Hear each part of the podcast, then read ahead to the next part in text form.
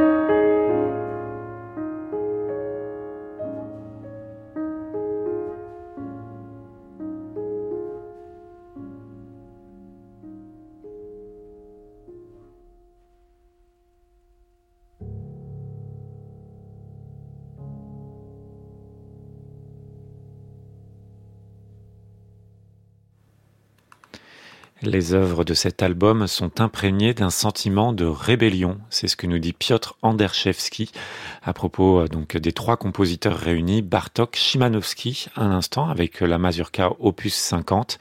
Il n'y a pas de place ici pour la stylisation ou le décorum, poursuit euh, Piotr Anderchevski. Ces œuvres plongent dans les racines mêmes de la musique. Très beau disque, je dirais presque c'est le disque euh, que je préfère de cet artiste Piotr Anderchevski parce que je trouve que il a vraiment trouvé euh, des compositeurs qui lui vont à merveille. Et il y a aussi, alors, dans les trois, est-ce que vous, y en a un que vous préférez entre Bartok, Simanowski et Janacek ah, Je pense que vous savez que j'aime beaucoup Janacek. Mais oui, mm. moi aussi. Et surtout ce cycle absolument sublime sur un sentier recouvert qui se trouve également sur ce disque.